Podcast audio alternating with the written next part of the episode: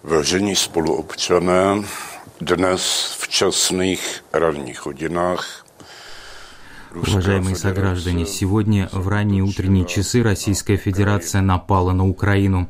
Речь идет об акте неспровоцированной агрессии, который необходимо жестко осудить, причем не только словами, но и своими действиями. Я люблю русскую культуру, я уважаю жертву русского народа во Второй мировой войне, однако это не означает, что я соглашусь с тем, что на территорию суверенного государства без объявления войны войдет иностранная армия.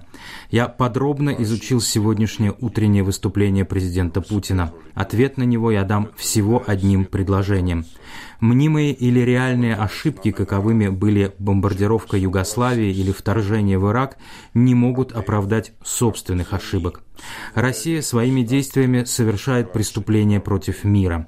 Несколько дней назад я сказал, что русские не сумасшедшие и не будут атаковать Украину. Признаю, что я ошибался. Přiznávám, že jsem se mýlil. Iracionální rozhodnutí vedení Ruské federace Принятое Российской Федерацией иррациональное решение нанесет значительный ущерб непосредственно российскому государству – Считаю, что пришло время применить гораздо более жесткие санкции, чем изначально были запланированы.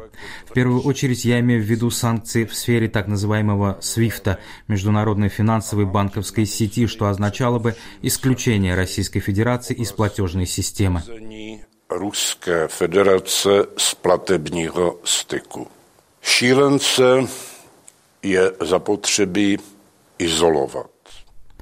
Умалишенного необходимо изолировать, причем защищаться надо не только словом, но и принимая конкретные меры. Хочу призвать наших граждан к сохранению спокойствия. Хочу выразить полную поддержку Украине, ее руководству, ее народу. Завтра после полудня я приму участие в видеоконференции глав государств Североатлантического альянса. На эту видеоконференцию я также пригласил и премьера Чехии Петра Фиалу, так как считаю, хотя мы э, расходимся во мнениях на государственный бюджет, в актуальной серьезной ситуации необходимо действовать, объединившись.